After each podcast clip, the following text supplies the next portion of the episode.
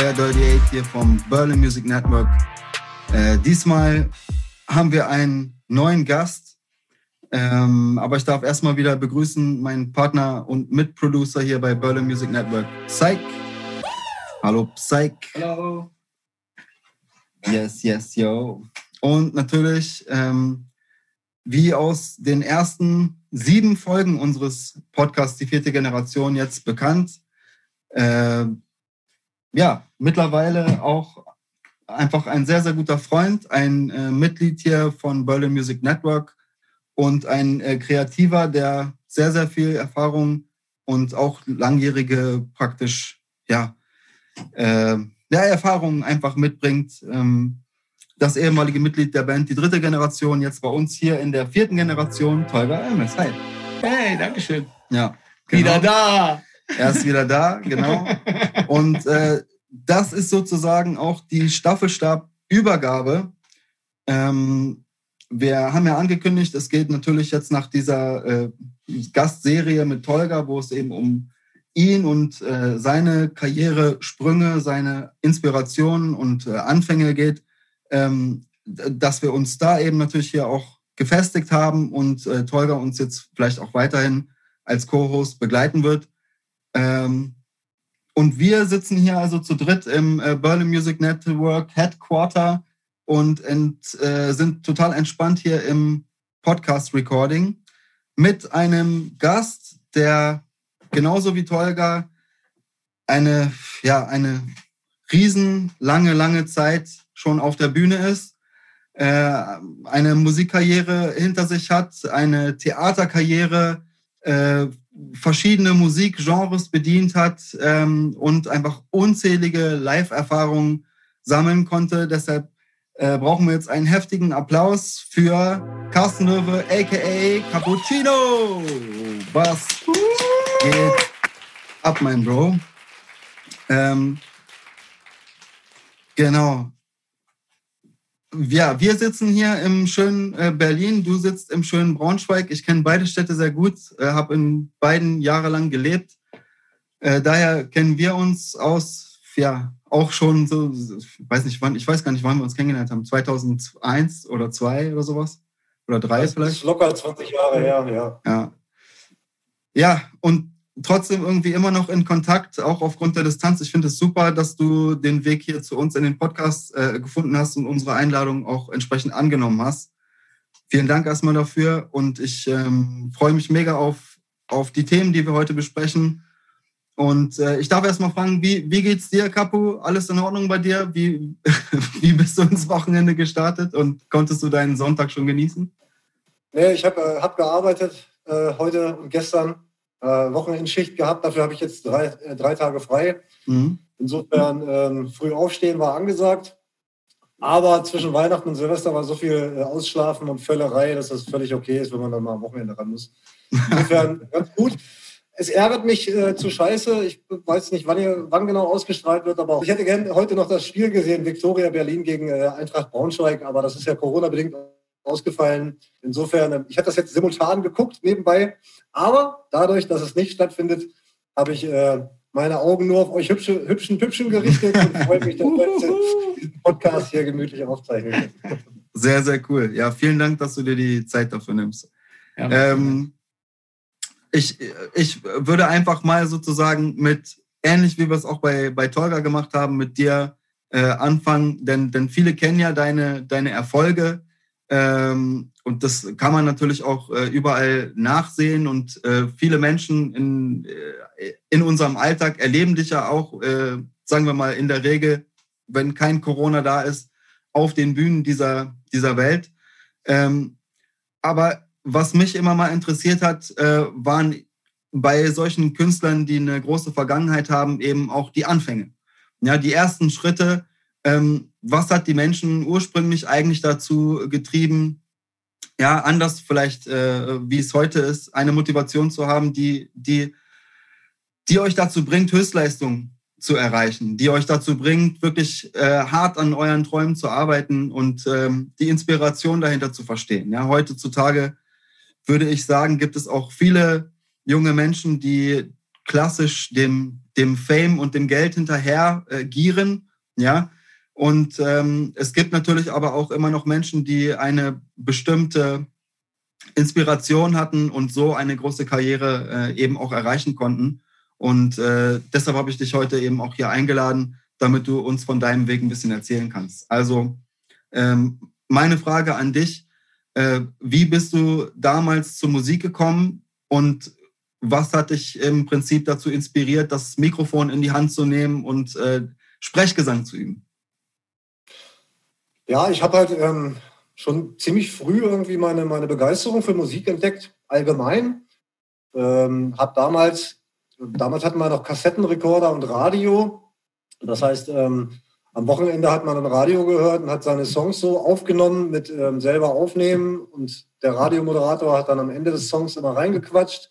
Also hat man am nächsten Tag wieder äh, vorm Radio gesessen, um den Lieblingssong nochmal neu aufzunehmen, ohne dass der vielleicht reinquatscht. Also ich war immer schon äh, ziemlich musikbegeistert. Das kommt, äh, glaube ich, aus der Familie. Ähm, bei uns waren viele Italiener, Türken und so ständig äh, rein und raus und es wurde viel gefeiert. Alleinerziehende Mutter, äh, ziemlich jung, die hat mich mit 18 bekommen. Also bei uns war eigentlich immer High Life und Halligalli. Deswegen mhm. war ich relativ schnell, äh, fand ich das alles irgendwie cool, Musik hören und ähm, ja, tanzen und sowas. Und habe dann ähm, viel Musik gehört und auch aufgenommen damals.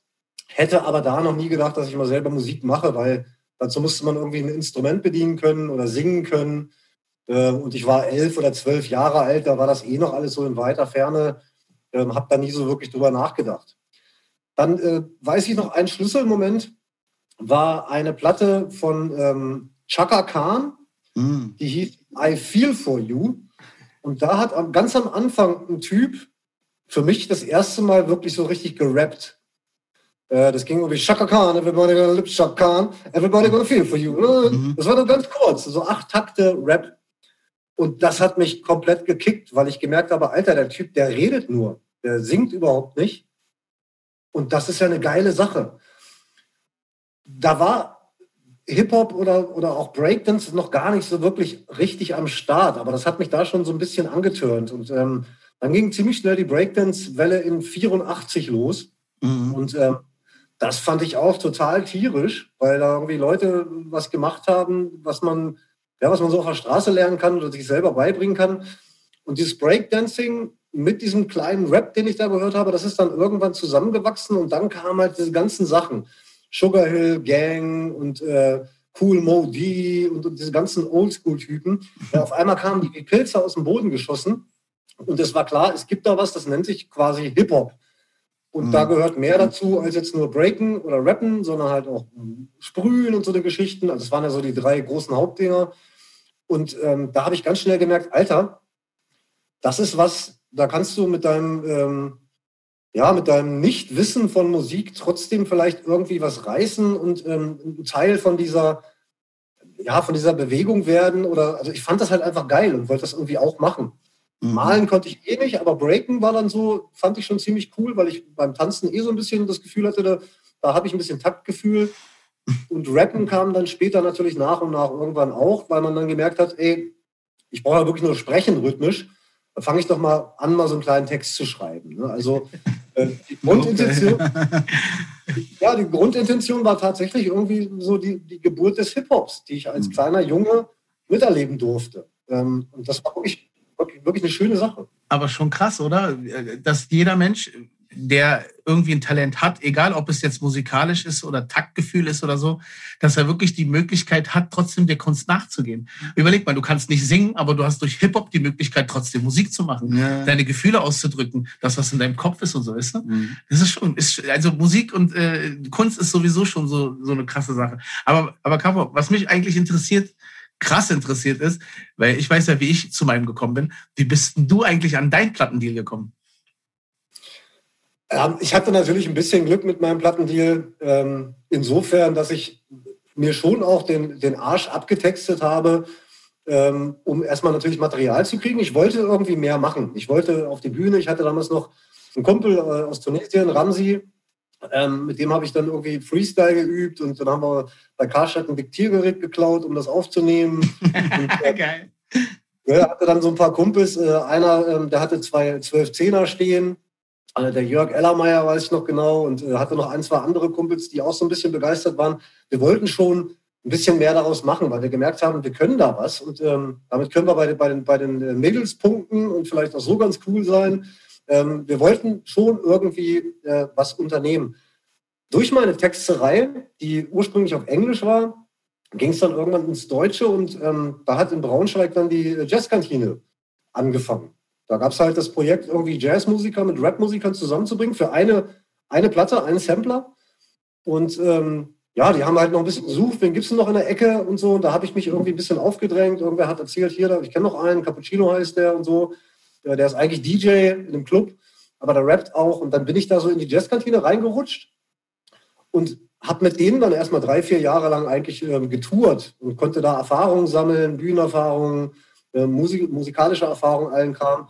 Und dann war man halt mehr oder weniger schon so am Start, dass die eigenen Songs, die man bei der Jazzkantine nicht untergebracht hat oder die man für sich selber geschrieben hat, dass die dann natürlich auch äh, Plattenfirmeninteresse geweckt haben. Und so kam kam dann die, die Idee, klar, wir fragen jetzt bei den großen Companies nach und gucken mal, wer da Bock auf ein, auf ein Solo-Ding mit dem Capo hätte. Ne? Mhm. Geil. Ich kann mich noch an Jazzkantine erinnern. Ich auch. Da gab es noch so eine Passage von dem Türken, glaube ich, war das, wo er gesagt hat, so, kann sein, ja, wo er gesagt ich rolle dich wie Popel und schieß dich weg bis nach ja. Konstantinopel. Hey, das war eine geile ja, Zeit, ja. wirklich eine schöne Zeit. Ja, ja ähm, äh, weißt du noch, wer der Initiator von, dem, von diesem Jazzkantine-Rap-Projekt war damals? Also wer hat das überhaupt ins Leben gerufen? Ja, das waren drei, vier Leute, die da so zusammengehörten, vielleicht sogar fünf. Ähm, einmal gab es einen Typen, der hieß Ingo Meyer, der hat äh, ein Studio in Braunschweig gehabt. Mit dem habe ich ursprünglich mal genau auch so ein bisschen angefangen, mal was aufzunehmen oder für die Werbung was einzusprechen. Der war auch viel in der Werbung unterwegs. Und äh, daneben gab es das Studio von Christian Eitner, der ist immer noch Bassist und Chef der Jazzkantine. Mhm. Ole Sander, der ist mittlerweile nicht mehr dabei, hat aber ein riesen Studio in Braunschweig. Ähm, der war so, der war, kam so aus der Rap-Ecke, während der Christian eher so aus der Jazz-Ecke kam. Mhm. Und dann gab es noch Matthias Lanzer, der ähm, hatte das erste deutsche ähm, Rap-Magazin in Deutschland überhaupt. Ähm, That's Real Underground hieß das Ding. Hm. Und ähm, hatte da auch schon ähm, vor der Jazzkantine schon einen Sampler rausgebracht mit That's Real Underground, mit ähm, Underground-Hip-Hop aus ganz Deutschland. Da war ein Braunschweiger mit dabei. Da war aber auch damals ähm, also State of Departments war mit dabei. Dann ähm, ah, gibt es noch ein, zwei, da komme ich später drauf. Ähm, also es waren da Leute, ähm, die musikalisch unterwegs waren. Einer aus der Rap-Ecke, einer aus der Jazz-Ecke, einer, der eher so aus dem Management, veranstaltermäßig, ähm, ähm, ähm, Magazin kam. Und dann ist irgendwann über, diese, über dieses Trio, über das Quartett, äh, hat man dann Smudo mit im Boot gehabt von den Fanta 4 der halt ein guter Bekannter von dem Matthias Lanzer war, der diesen, äh, dieses Rap-Magazin rausgebracht hatte. Und dann gab es vor der Jazzkantine noch ein Projekt, das hieß die Deutsche Reimachse, DDR. Hm. Da war ähm, Smudo auch schon mit dabei oder die Fantas waren schon mit dabei ja. und auch ein paar Bands aus Braunschweig. Und so kam dann irgendwie, Mensch, wir machen hier einen Jazz-Rap-Sampler. Smudo, hast du nicht Bock, da auch noch mitzumachen? Und ähm, so kam Smudo halt auch mit ins Boot. Und der hat natürlich dann ähm, ja, die Öffentlichkeitswirkung extrem gepusht, weil alle kannten Smudo, alle kannten die Fantas. Jetzt macht der halt bei einem anderen Projekt mit und dann gucken wir mal, was ist denn das für ein Projekt? Und da war die Aufmerksamkeit natürlich ziemlich groß, zumal in der gleichen Zeit Jazzmetaz, äh, Us 3 mit Cantaloupe, äh, also dieser Jazz-Rap aus den, aus den Staaten, der schwappte auch gerade schon rüber. Ja. Und, und, so kam das dann halt alles zusammen. Wir waren halt die einzigen weltweit, glaube ich, zu der Zeit, die ähm, den Jazz-Rap dann auch mit einer Liveband gemacht haben. Die anderen hatten eher Samplings ne, von früher.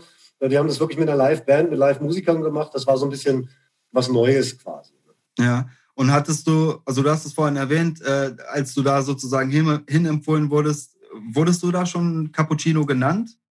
Ja, ja, Cappuccino war ich schon ziemlich früh, weil ich ähm, DJ war in einem Club bei uns in der Ecke. Ja. Und ähm, das war so der einzige Club, wo tatsächlich echt gute Musik lief, weil ich da aufgelegt habe. Äh, aber nee, ganz ehrlich, also du hast halt in, in, keiner anderen Disco in Braunschweig oder in keinem anderen Club hast du halt äh, Onyx gehört. Ah. Äh, und und äh, 20 Minuten später hast du dann irgendwie Teddy Pendergrass gehört und hast äh, mit, deiner, mit deiner alten auf der Tanzfläche geschwuft mit Nebel und Rotlicht. Ähm, also wir hatten wirklich, ähm, also da lief alles, was an Hip-Hop aktuell ist, lief da. Äh, aber auch gleichzeitig noch ganz viel Soul, Funk, RB, Bobby Brown, Boys to Man und sowas alles. Ähm, mhm. also alles, was damals wirklich zu der Zeit ähm, sehr hip war und geil war, lief da abwechselnd. Da habe ich aufgelegt und ich wollte halt nicht DJ Carsten heißen oder irgend so ein Bullshit. ja, so, okay. Kennt man ja Ulis rollende Disco oder irgendwie ja, Ja, alles, alles Standards, ey, das gehört dazu. Das war halt nicht weiß. Cappuccino war, kam dann so über Umwege, kam dieser Name da als DJ Cappuccino und das bin ich dann als Rapper halt auch geblieben. Aber es liegt jetzt nicht daran, weil du so gerne Cappuccino trinkst oder sowas, sondern es kam einfach nur so wie Blitzschlag oder wie? Ja, es war halt schon, ich habe einen Namen gesucht für, für mich. Ist schwer, und, oder? Ist echt schwer, einen Namen ja, zu finden. Schwer, weil du willst ja auch nicht alle zwei Wochen einen neuen Namen haben. Ja, genau. Also hat man gesucht und gesucht und ähm, ich hatte noch keinen richtigen. Und ähm, ich weiß noch, da kamen so zwei Jugos ähm, Sebo und, nee, nee, nicht Sebo, ah, fällt mir gleich wieder ein, ähm, zwei jugoslawische Freunde von mir, die kamen äh, nachts um zwei an mein DJ-Pult, mhm. stockbesoffen. Hey, Cappuccino! Ich weiß nicht warum. Ich weiß bis heute nicht warum. Ich weiß aber noch, ich habe zu der Zeit sehr gern beige Klamotten getragen. Auch an dem Abend war ich komplett in beige. Ich habe das Zeug gerne getrunken, Cappuccino. Mein Onkel ist Italiener. Ähm, ich habe damals die Mädels immer so ein bisschen auf eine Italo-Masche angemacht, habe dann irgendwie äh, die zum Italiener ausgeführt zum Essen. Da gab es Asti, Asti Spumante, das teure Zeug natürlich. Äh. Äh, dann na klar auch mal so äh, Eros Ramazzotti. Aus meiner Zeit meiner Mutter mit den Italienern und den Türken gab es halt auch viel Toto Cotugno, Adriano Celentano. Also ich fand auch ja, Italiener Standard. immer schon ziemlich cool. Ne? Und ähm, irgendwie passte das, weil ich bin ein weißer Typ, der Black Music spielt ähm, Cappuccino ist auch eher so eine braune Farbe, nicht wirklich weiß, nicht wirklich schwarz. Es war so in der Mitte. Also es fühl, fühlte sich irgendwie richtig an, in dem Moment zu sagen, ja, Alter, ich bin halt Cappuccino. Und mm. das war's dann. Geil. Aber merkst du das? Eigentlich kriegt man die Namen meistens immer von anderen. Also man, ja. kriegt, man kriegt den Titel immer von anderen, auch ja. dritte Generation. Ich habe es ja nicht erfunden, sondern Slavik war das. Ja. Slavik hat einfach gesagt, nennt euch doch die dritte Generation. Und bei ihm kamen zwei Jugoslawen und haben zu ihm gesagt, hey Cappuccino! Ja. weißt du, ich meine? Das ist meist so. Die Inspiration ne, kommt manchmal auf äh, ganz ja, unvorhersehbare Wege. ja. Aber ist wirklich, wirklich, wirklich cool, dass da eine Geschichte sozusagen hintersteckt äh, die ich jetzt persönlich noch nicht kannte. Also ich weiß nicht, wie es euch Ich kannte geht. die auch nicht, deswegen habe ich ja gefragt. War wichtig. Finde ich, find ich super. ja, ähm, also ich habe gerade so darüber nachgedacht, wo du meintest, äh, auch, dass du da eingeladen wurdest. Ähm, war das ähnlich ne, oder eine ähnliche Situation wie bei Tolga, dass für so ein Projekt mehrere Artists gesucht wurden und du wurdest sozusagen dann als der passende äh, aus, so, aus, ähm, auserkoren? Oder äh, gab es in dieser Zeit in der Braunschweiger Szene überhaupt noch andere Musiker sozusagen, die einen ähnlichen Weg gegangen sind? Also gab es so eine, so eine Hip-Hop-Szene in Braunschweig, die auch ja. gestrebt hat, Künstler zu werden? Ja, es gab eine, eine ziemlich große Hip-Hop-Szene. Also das ähm, Braunschweig mit 250.000 Einwohnern, eigentlich ja eher so eine kleine Pissstadt, sage ich mal. Äh, Im Gegensatz zu Berlin, Frankfurt, Hamburg und sowas alles. Äh, aber es gab eine ziemlich große Hip-Hop-Szene. Und ähm, ja, die haben natürlich Leute gesucht. Es gab natürlich aber auch seitens der Rapper teilweise so ein bisschen Berührungsängste, weil was hat man als Rapper denn mit Jazz zu tun? Das ist halt Bullshit. So und ähm, ich glaube, ich war da einer von denen, ähm, gerade wie gesagt, weil ich halt, ich habe halt den, den härtesten Hip-Hop gehört von Gravediggers, Flatliners, Onyx, mhm. also wirklich auch Horrorcore und, und das fieseste Zeug. Äh, aber ich stand halt auch sehr auf West Coast und sehr auf Soul, Funk, RB. Also ich war sehr offen in meiner Musik, in meinem ganzen Musikgeschmack. Mhm. Äh, wie gesagt, auch mal Eros Ramazzotti oder Toto Cotugno und so ein Scheiß. Das heißt, meine Berührungsängste, die, die waren halt nicht so, nicht so groß. Und ähm, ich weiß nicht, ob, ob vielleicht andere Leute gecancelt wurden oder abgesagt haben oder keinen Bock drauf hatten. Ähm, aber ich wurde unter anderem halt auch angesprochen und ähm, fand das irgendwie ganz cool. Fand natürlich auch geil, ey, Smudo ist dabei und ähm, mhm. Alex Tay von äh, Phase 5 damals noch auch schon ein Typ, der schon ein bisschen Namen hatte. State of Departments war eine der ersten Hip-Hop-Bands, die so in, in, Braunschweig sich einen Namen gemacht hat. Äh, das war für mich schon so ein bisschen von vornherein schon ein kleiner Ritterschlag von wegen, hey, du kommst aufs nächste Level. Mhm. Und ähm, dann waren halt die Beats und die Sachen, die die da hatten, obwohl da Jazz mit dabei war, fand ich das alles ganz cool. Und so hat man schnell gemerkt, ey, alles klar, das, das passt zumindest erstmal auf einer kreativen Ebene zusammen. Ne? Ja, also das, das erinnert mich auf jeden Fall noch an die Zeit. Ich äh, habe ja auch mal in Braunschweig gelebt und zu der Zeit auch mal in einem Club gearbeitet, wo ich einen von den äh, State of Departments, diesen DJ Royalty, damals kennenlernen durfte. Der war auf jeden Fall auch immer ein korrekter Typ. Witzigerweise äh, habe ich gerade vor kurzem eine, diese Dokumentation über MC René gesehen, der ja auch ein Braunschweiger MC sozusagen ist. Und ähm, da hat äh, genau DJ Royalty äh, nochmal sozusagen reflektiert und äh, über MC René so ein bisschen in der Retrospektive gesprochen, was auch ganz interessant war. Also kann ich auch empfehlen. Hattest du zu dieser Zeit, wo, wo, wo du dich praktisch in diese Jazz-Rap-Richtung entwickelt hast, auch Kontakt zu anderen äh, Braunschweiger Rappern, wie jetzt zum Beispiel MC René, oder kannte man sich von irgendwelchen Jams oder äh, hat man, ist man sich praktisch irgendwie eher aus dem Weg gegangen? Ja, man kannte sich schon so ein bisschen, klar. Man hat aber schon auch gemerkt, ähm, dass das Ganze irgendwie ein Sport ist. Äh, jeder will halt der Beste sein und ähm, äh, wir alle waren natürlich noch jünger und ähm, jeder wollte sich da so ein bisschen selber profilieren natürlich. Ich weiß noch, es war irgendeine Geburtstagsparty in unserem scheiß Vereinsheim. Da kann ich mich noch erinnern, dass MC René auf den Tisch gesprungen ist und da Freestyles gekickt hat. Und da war ich schon extrem neidisch, weil ähm, der konnte das, das konnte ich halt noch nicht. ja. Und dachte, geiler Typ, Alter, das wäre ich halt auch gern. Ähm, aber im Prinzip hat jeder so ein bisschen sein eigenes Ding gemacht. Und ich persönlich, ähm, also ich muss halt sagen, die, die Hip-Hop-Szene damals war für mich sehr deutsch. Mhm. Die war halt irgendwie so, das war halt so ein Religionsding irgendwie und äh, man musste irgendwie so und so sein oder so und so auftreten, um irgendwie dazuzugehören. Und ähm, ich war halt nur mit Kanaken und Zigeunern unterwegs und denen war das alles scheißegal. Die waren halt cool. Und äh, entweder bist du gut drauf oder nicht. Und dadurch, dass ich halt auch sowas wie Boys to Men gehört habe oder so, ähm, fanden die Hip-Hopper mich eigentlich damals, glaube ich, schon immer scheiße. Ah, okay. Das war mir aber komplett scheißegal, weil ich halt einen riesen Freundeskreis hatte und ich war der Hero in meinem kleinen Club, wo ich aufgelegt habe. Und alle fanden es geil, was da läuft. Und die kamen natürlich genau damit klar, dass jetzt gerade Onyx läuft und zwei Minuten später eine Ballade, wo sie an ihren Weibern rumgrapschen können. Das fanden alle geil. Also es war eigentlich eher die Hip-Hop-Szene, die sich ähm, da immer so ein bisschen untereinander distanziert hat und vielleicht auch, weil man sich noch finden wollte und nichts falsch machen wollte. Und es war bestimmt auch alles nicht böse gemeint, aber es war schon auch irgendwie eine komische und schwierige Zeit. So, ne? Also ja. ein richtiges Miteinander gab es immer nur in Grüppchen. So, ne? Ja, wenn man seine eigene Crowd irgendwie mit dabei hatte, weißt du, man hat sich nur mit seiner ja, eigenen genau. Crowd irgendwie abgegangen. Und wenn dann da drüben im Backstage-Bereich beispielsweise The Dome oder Bravo Super Show, was für Veranstaltungen es halt, halt als gab, dann hast du wirklich gesehen, wie er sagt, ist wirklich so. Die haben wirklich klein, wir haben nie zusammen gechillt oder so. Keiner hat mal nach ein bisschen Weed gefragt oder so, weißt du, was ich meine? Sondern mhm. die sind alle jedem aus dem Weg gegangen, so, wo ich mir gedacht habe, warum, Bruder, wir sind doch alle dieselbe Religion, so, ist was ist los? Aber wir haben uns wirklich alle gemeidet. Ich weiß auch nicht warum. Fand ich auch traurig. Und heute ist es eine ganze Familie, weißt du, ich meine? Ja, also na, klar, man, man wächst vielleicht. Man entwickelt sich ja auch. Genau, natürlich. man wächst darüber hinaus. Und ich denke, oft ist man als Mensch eben auch reaktiv. Ne? Also man kann die Umwelt ja nicht immer beeinflussen. Was ich, ich muss ja? mal reingehen, was, was ich ein bisschen verstehen kann. Ähm, das gab es damals viel, auch so von Advanced Chemistry und solchen Leuten. Ja. Ähm, ich kann verstehen, dass man versucht hat, irgendwie dieses Baby Hip-Hop, was damals ja echt noch jung war, äh, zu beschützen. Dass man versucht, ähm, das nicht irgendwie dem Sellout, dem Mainstream zu überlassen, dass man da was gefunden hat, was irgendwie, ja, was so unser Ding sein kann und so. Ne?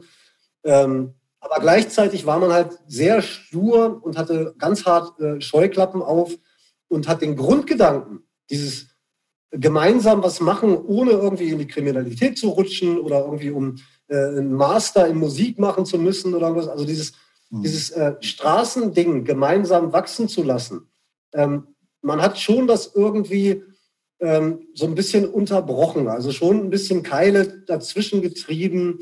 Ähm, und das war irgendwie schon so ein bisschen ärgerlich, dass man gemerkt hat, naja, nee, so äh, happy und peacy und alle zusammen ist das hier nämlich doch nicht, weil jeder so seine eigenen seine eigenen Regeln befolgt und irgendwie Lehren hat, die gelernt, man muss halt so und so sein oder so und so rappen oder mhm. man darf keinen kein Gesang haben äh, als Hook oder so ganz komische Ansichten waren damals unterwegs, die heute natürlich alle scheißegal sind. Ja. Ähm, aber ich kann, ich kann ein bisschen verstehen, dass einige damals da eher so buddhistisch draufkamen und das alles beschützen wollten. Ähm, aber trotzdem ähm, unterm Strich, wenn man dann ins, ins Amiland äh, in die Geburtsstunde von Hip-Hop guckt, dann waren die halt schon meilenweit voraus und die haben dann halt auch mal, da hat LL Cool J einfach auch mal I Need Love gerappt. Ja. Und alle fanden es geil. Weißt du? Klar. Also das sind so Sachen, ähm, ja, also ich, vielleicht ist das in jeder Musik so, dass wenn was Neues sich auftut, dass die Leute, die da äh, mitgeboren haben, äh, dass die vielleicht erstmal versuchen, das ein bisschen für sich zu behalten und ein bisschen die Struktur vorzulegen. Mhm. Ja, das, das also würde ich jetzt für Hip-Hop definitiv auch attestieren. Ähm, ging das allen Künstlern sozusagen um dich rum so? Also ich, ich weiß, du hattest ja dann auch engeren Kontakt hier mit zum Beispiel Alexei und äh, eben ja, Tachi zum Beispiel, also auch als ein Wegbegleiter, der dich ja heute noch auf äh, Bühnen begleitet. Ne? Ist, war er auch von ja. Anfang an dabei oder wie habt ja, ihr Tachi euch... War auch, ja, Tachi war einer der ersten überhaupt. Ich kann mich noch an äh, Ahmed Gündes erinnern. Oh Gott. Ähm, das war, war, so eine Nummer, Alter, ne? also wie gesagt, Klassiker. das war so die, die Geburtsstunde des deutschen Hip-Hops. Da gab es mehrere und Tachi war definitiv einer der ersten. Bruder, ich kann den und, Text äh, immer noch auswendig, von Anfang bis Ende, ich schwöre. Ja, ist halt so, ne? Ist echt abgefahren. Der hat mich echt und, äh, und, nat und natürlich, die alle hatten irgendwann ihre Probleme. Selbst die Fresh Family, die ähm, mit Tachi zusammen, ähm, die kam aus Ratingen, schon ziemlich harter, hartes, hartes Ghetto, zumindest damals. Ähm, da waren halt auch Zigeuner, Marokkaner und so weiter. Das waren halt auch richtige Straßenjungs, äh, die halt echt am Start waren. Und die wurden dann auch angefeindet, weil die mit einer Liveband auf die Bühne gegangen sind und auch mal eine E-Gitarre dazwischen hatten. Mhm. Und da merkt man, dass das war eine richtige Underground-Posse, äh, die echt jede Kredibilität hatte, die man sich nur vorstellen konnte. Und im Hip-Hop-Bereich waren dann aber wieder irgendwelche Besserwisser, die gesagt haben, du kannst doch nicht mit einer E-Gitarre und mit einer Rockmusik dann irgendwie da kommen ja, es war Fresh Family scheißegal. Ein paar Jahre später waren sie dann als, äh, als Support für Bodycount mit Ice-T unterwegs und haben allen den Finger gezeigt. Halt, ne? das, also diese, diese Engstirnigkeit, die war halt leider damals echt oft da. Heute vielleicht auch noch, ich kriege das nicht mehr so richtig mit, aber ähm, mittlerweile kannst du ja, glaube ich, alles machen, was du willst. Und äh, entweder finden es die Leute scheiße oder gut. Und das finde ich gut. Entweder ich finde es scheiße oder gut, aber ich schreibe dir doch nicht vor, was du zu, zu, tun und zu lassen hast, um irgendwie viel zu sein oder Trip-Hop oder Hip-Hop oder Dub oder was auch immer. Ne? Mach dein Ding. Ehrlich. Ja, ich glaube, das hat sich, das hat sich tatsächlich in der Hip-Hop-Szene gerade in dieser Zeit dann so entwickelt. Ne? Also wenn du jetzt über so Real Keepers äh, sprichst, sage ich jetzt mal, ja, dann äh, könnte man jetzt in der härteren äh, Richtung auch zum Beispiel diesen ähm, Kool Savage in diese Richtung stellen. Ja, also der hat ja damals diesen berühmt-berüchtigten Diss gegen dich geschrieben, wo er dann anderen Rappern, unter anderem dir eben sozusagen den musikalischen Tod attestiert hat, ja. äh, und letztendlich, ja, ist das ja heute Teil des Geschäfts. Ne? Also wenn ich mir Rap heutzutage anhöre, dann könnte man fast meinen, dass das äh, manchmal sogar geplante Business Moves sind unter andere und unter verschiedenen Camps, um natürlich so, ein, so, eine, so eine Geschichte einfach medial gut auszuschlachten. Ne? Gerade in Zeiten, wo es heute dank Corona vielleicht auch äh, keine wirkliche Live-Tätigkeit gibt, sondern sich alles ins Internet verlagert und eigentlich äh, Beef vielleicht auch äh, ganz anders als früher nicht mehr auf der Straße tatsächlich ausgetragen wird, sondern eher auch vor den Handybildschirmen halt, ne? Also das ist sicherlich auch nochmal ein Unterschied ähm, zu anderen. Aber wie, wie hast du damals, das war ja schon, da, war, da warst du ja schon praktisch in Anführungsstrichen in Deutschland bekannt und berühmt und auf den Bühnen sozusagen dieser, dieses Landes unterwegs.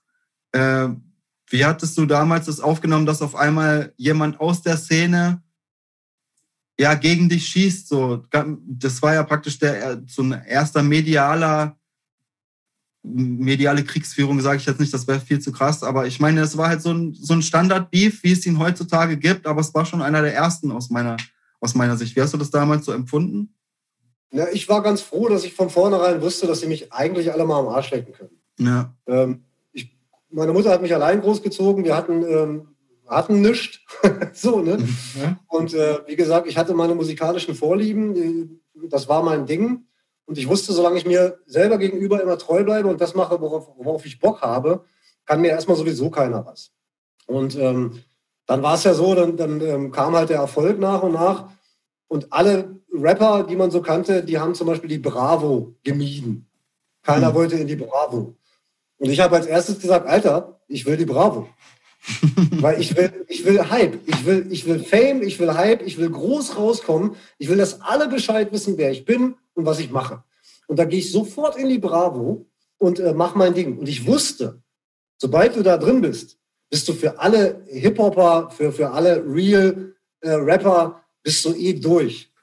Und das war mir halt komplett scheißegal, weil die leben halt nicht mein Leben. Ich mache halt mein Ding. Und wenn das das ist, was ich will und was ich mache, dann mache ich das. Gut, ich muss dazu sagen, ich wurde dann von der Bravo enttäuscht.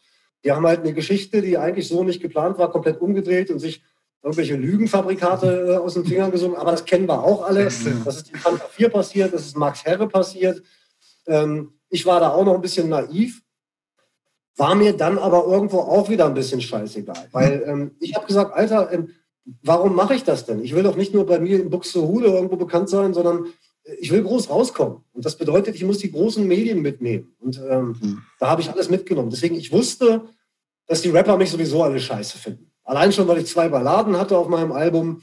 Ähm, also das war beim Produzieren, beim, beim Entwickeln zu einem Rapper, war mir schon klar, da gehöre ich nicht rein. Was mich ein bisschen ärgert, ist, dass Deutschland es nie wirklich gepackt hat, diese, oder, oder sehr spät gepackt hat, diese Brücke zwischen Hip-Hop und RB mhm. zu schlagen, die es in, in Amiland schon viel, viel, viel früher gab, wo das alles gut funktioniert hat.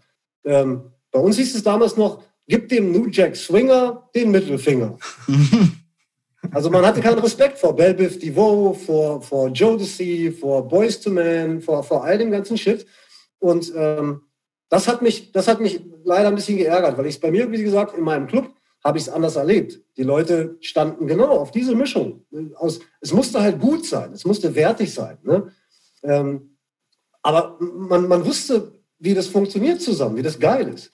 Aber das hat Deutschland zu der Zeit nicht so richtig hingekriegt ich habe es dann trotzdem durchgezogen, äh, habe mir Sänger und Sängerin geholt, habe eine Ballade gemacht, äh, nicht nur, aber ne, auch gemacht und ähm, fand das halt so geil, weil, weil ich das halt so von den Amis kannte und es gut fand. Ne? Ja. Später, später, kam das ja dann alles. Dann, dann wurde gesungen und dann auch bei den echten Rappern wurde dann mal ein Sänger eingeladen, der irgendwie cool war und so. Ne? Und ähm, dann war das alles kein Thema mehr. Ne? Aber ähm, zu meiner Zeit war das echt ein Problem. Aber das war halt nicht mein Problem. Ja, aber hast du, also ich meine, ich, äh, das ist auch das äh, total Freakige für mich gerade in dieser Situation, weil ich kann mich erinnern, ich war noch damals äh, mit meinem Kumpel Bastian Yasun bei dir im Studio ähm, und da hattest du uns diesen, deine Antwort sozusagen vorgespielt, ja, bevor du die, ich weiß gar nicht, wie, wie du das damals gemacht hast, auch online gestellt wahrscheinlich irgendwo, ne? Aber äh, ich weiß noch, das war irgendwie so ein 6 Minuten 15, glaube ich, Track. Also da hast du schon echt extrem viele Bars zurückgeantwortet und du hast ja im Prinzip durch deinen Rap äh, dann gezeigt, dass also ne, dass du eben rappen kannst und dass du auch Bars hast und Punchlines und dass du vor allem eben auch authentisch über das rappst, was dich eben ausmacht. Ne? Ich, ich habe nicht auf dem Schirm, ob Savage sich das äh, irgendwie angehört hat oder darauf jemals mal kommentiert hat oder sowas oder ob ihr irgendwie danach nochmal die Gelegenheit hattet, äh, das aus der, dieser Welt zu schaffen. Aber für mich war das äh, so beeindruckend, damals eben dann äh, das eine und das andere zu hören. Äh, ich war, weil du natürlich ein Freund von mir bist, jetzt nicht daran interessiert, dass es da jetzt irgendwie hin und her geht und dann äh, vielleicht noch wie in den USA sich zu einem handfesten Streit entwickelt. Ja, sowas ist ja dann immer völlig unnötig. Aber ähm, also hattet ihr noch danach irgendwie mal die, einen Austausch über, über dieses Geschehnis, über diese ja, Rap-Historie im, insofern? Ja, also bei dem Savasch-Ding war es ja so, dass ich ähm, eigentlich schon so solomäßig ein bisschen raus war. Ich habe ja. mich ja schon so ein bisschen, bisschen verabschiedet gehabt und ähm, habe zwar noch so meinen Kram gemacht, aber ich war zumindest jetzt nicht mehr irgendwie in der Bravo oder in den Charts. Mhm. Und ähm, ja, und dann hat, ähm, ich habe das auch, ich habe eigentlich nie viel Deutschrap gehört, hat mich immer nie so richtig interessiert. Und ähm, natürlich ist dann über ein paar Umwege dann irgendwie dieses Savasch-Ding bei mir gelandet. Und ähm, ich hatte so das Grundgefühl, Alter, also was habe ich denn mit dir zu tun? Dass er da jetzt so ein René oder so, der halt wirklich aktiv in der Szene noch war und versucht hat, ähm, weiter da irgendwie im Underground zu werken, so, dass er sich so einen vielleicht mal vorgenommen hat oder ähm, ich weiß nicht, fettes Brot, die zu der Zeit auch noch sehr bekannt waren. Mhm. Ähm, das konnte ich irgendwie nachvollziehen. Äh, mein Name fand ich, hat da irgendwie nicht richtig was zu suchen. Und gleichzeitig war ich aber trotzdem immer noch auf den Bühnen. Ich war halt mit Jazzkantine unterwegs, habe Theater gespielt, allen Kram und fand es halt irgendwie so ein bisschen pflegelhaft, dass ich da irgendwie mit reingerutscht bin und wollte halt nur mal darauf antworten. Und ähm, ich fand ihn damals, ein paar Sachen kannte ich ja, fand ihn damals schon einen guten Rapper, finde ihn auch heute noch einen guten Rapper, war aber der Meinung, man müsste da irgendwie zumindest mal ähm, den, also ich habe hab ja auch Leute, die mich gut finden und äh, falls die das jetzt hören, dann muss ich auch irgendwie eine Antwort geben, damit die auch merken, okay, der, der hält nicht einfach nur den Mund. Ja. Deswegen habe ich dann das relativ schnell eigentlich zusammengeschustert und äh, habe das dann bei uns im Studio aufgenommen und äh, online rausgehauen. Und es war tatsächlich so, es kam, ich glaube, jeder hat ja was gemacht als Antwort. Ähm, und ähm, René hat ja 15 Minuten Ding gemacht, irgendwie so. äh, da meinte Savasch noch, er will sich das dann anhören, 15 Minuten. Und ähm, es war tatsächlich so, dass er, dass er mich quasi ähm, gelobt hat. Als, ah. Das war die, best, die, beste Antwort von allen. Äh, kam wirklich gut rüber, alles geil und so. Und für mich war das Thema halt nach dem Einrappen auch schon durch. Ich wollte halt nur, deswegen habe ich ja auch nicht wirklich gedisst. Ich habe hab ja auch gesagt, ähm, Savasch, du bist groß, was hast du bloß und so eine Geschichten. Mhm. Ähm, ich wollte ja jetzt nicht dissen, ich wollte nur sagen, hey Digga, ich bin noch nicht tot. Irgendwie bin ich da falsch reingerutscht in deinen, deinen Song. ja, das fand er wohl auch ganz gut. Leider haben wir uns noch nicht persönlich kennengelernt. Ähm, ich hätte das eigentlich gern mal erlebt, aber ich bin auch kein Typ, der irgendwie immer noch gerne reist oder so. Ich fahre jetzt auch nicht mehr irgendwo hin. Ja. Ähm, also eigentlich müsste der schon mal nach Braunschweig kommen, damit das überhaupt stattfindet. da glaube ich, glaub ich, halt auch nicht so richtig dran. Aber wer weiß, kann ja immer mal ja. vorkommen. Und, ähm, also ich fand das völlig okay. Ich habe mich auch nicht beleidigt gefühlt. Ich dachte nur, ich müsste irgendwie eine Antwort geben. Und ähm, dass die dann tatsächlich sogar guten Anklang gefunden hat. Damit habe ich gar nicht so gerechnet. Ähm, aber ja, das, das war es dann halt auch für mich. Ne? Weiter wäre es mhm. dann nicht gegangen, es sei denn, er hätte dann irgendwie weiter gemacht. Klar, also ich, mhm. ich meine, ähm, ich bin kein Typ, der eine Schlägerei anfängt, aber ich weiß halt genau, wie man sich wehren kann. Insofern ja, gut. Da, immer nur Reaktionen halt. Ne? Deswegen, mhm. Und Savasch ist ja auch nicht bekannt als der Typ. Das finde ich ja auch wieder. Savasch war für mich auch wieder einer der letzten, der, ähm, der diese ganze, der diesen ganzen Sport noch so geil hingekriegt hat, ohne dass es dabei hinausläuft, dass dann irgendwer auf die Bühne springt und ihm mit dem Schlagring an die Fresse hauen muss. Mhm, mhm. ähm, äh, das kam ja dann irgendwann alles später. Und ich fand ja Savas schon eigentlich als, als wo ich so dachte, oh, jetzt geht es in eine Richtung, wo es immer härter wird. Dabei war er eigentlich noch derjenige, der das alles mit Style und, und mit Skill irgendwie im Hip-Hop-Bereich noch geil geklärt hat. Mhm. Und erst danach kamen ja dann diese ganzen Typen, wo du wusstest, Alter, wenn du jetzt antwortest, kann es sein, dass wirklich dann 20 Modocs vor deiner Tür stehen und du kriegst echt Probleme. da war mir bei Savasch immer klar, äh, das ist nicht so ein Typ und auch seine Kumpels sind nicht solche Typen. Ähm, und wie gesagt, ich habe jetzt auch nicht seine Mutter beleidigt oder so, sondern ich habe einfach nur geantwortet. Insofern so viel muss erlaubt sein. Früher war unsere, unsere äh, wie nennt man das, Differenzen, diese Disk-Geschichten, gingen nicht unter die Gürtellinie. Wir haben Mütter und so rausgehalten. Also ich meine, ja. heute ja. ist es ja ganz anders. Heute musst du ja erstmal mit dem Rücken des Künstlers klären, ob du ihn dissen darfst. genau. Ja. Also zum Glück, ich meine, wir haben jetzt äh, ein Alter erreicht oder eine, ähm, ja, zumindest ein Level, wo das praktisch ausgeschlossen ist, dass es jetzt irgendwie natürlich handfest ist. Und wir gucken jetzt eben auf diese Zeit natürlich zurück. Aber ich finde es interessant, wie du ähm, diese Zeit eben gesehen hast und äh, dass es da auch wirklich eine Reaktion gab. Auch interessant, dass ihr euch noch nie äh, getroffen habt. Wirklich, vielleicht äh, lässt sich das ja tatsächlich irgendwann mal arrangieren. Ja, Savasch, wenn ja. du das mal hörst, wir haben Corona, lass mal ein Zoom-Meeting machen. Ich würde gerne mal Fünf Minuten mit dir schnacken. Einfach nur mal kurz austauschen, nichts Besonderes. Ja, cool. Sehr cool. Ja, also äh, wir sind jetzt praktisch schon am Ende unserer ersten äh, Folge ähm, angekommen und ähm, Tolga kennt es schon. Äh, dir erkläre ich es nochmal. Wir haben hier am Ende noch unser Entweder-Oder-Game. Das heißt, ich stelle dir kurze Fragen. Du hast eine ganz kurze Zeit, um praktisch dir das eine oder andere auszuwählen. Es ist völlig irrelevant. Ja, es sind keine Fangfragen oder sonst irgendwas, sondern es ist einfach nur rein aus unseren Gesprächen jetzt heraus äh, entweder oder Fragen. Ja, und ich denke mir die normalerweise eben spontan einfach aus. Ja? Das macht er wirklich. Genau, ja. An, an dem einen Tag mit dir habe ich diese Would You Rather App äh, äh genutzt. Mhm. Habe ich ja gesagt, das ist so eine, so eine App praktisch, die so random Fragen stellt. Und ja. da kannst du so Bereiche auch auswählen, Society, äh, was weiß ich. Und eins ist dann eben auch Music. Und, aber das hat für mich in deiner Folge zu lange gedauert, weil es nämlich auf Englisch und ich muss dann immer praktisch übersetzen, so in meinem Kopf erst und das ist ein bisschen umständlich. So. Deshalb beziehe ich mich jetzt einfach ähm, auf auf das, was wir heute äh, besprochen haben. Also einmal starten das Entweder-Oder-Game.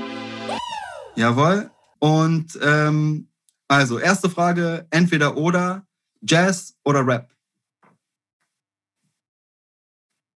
Rap. yes, True School. Das sind gemeine Fragen. Na, das ist halt, ne, es ist im Prinzip irrelevant, aber tatsächlich einfach ja, ein Entweder Das ist wie, als würdest du fragen, willst du eine Tochter oder einen Sohn? Ja, ja. Ich will okay. Das hätte tatsächlich harte Konsequenzen. ja.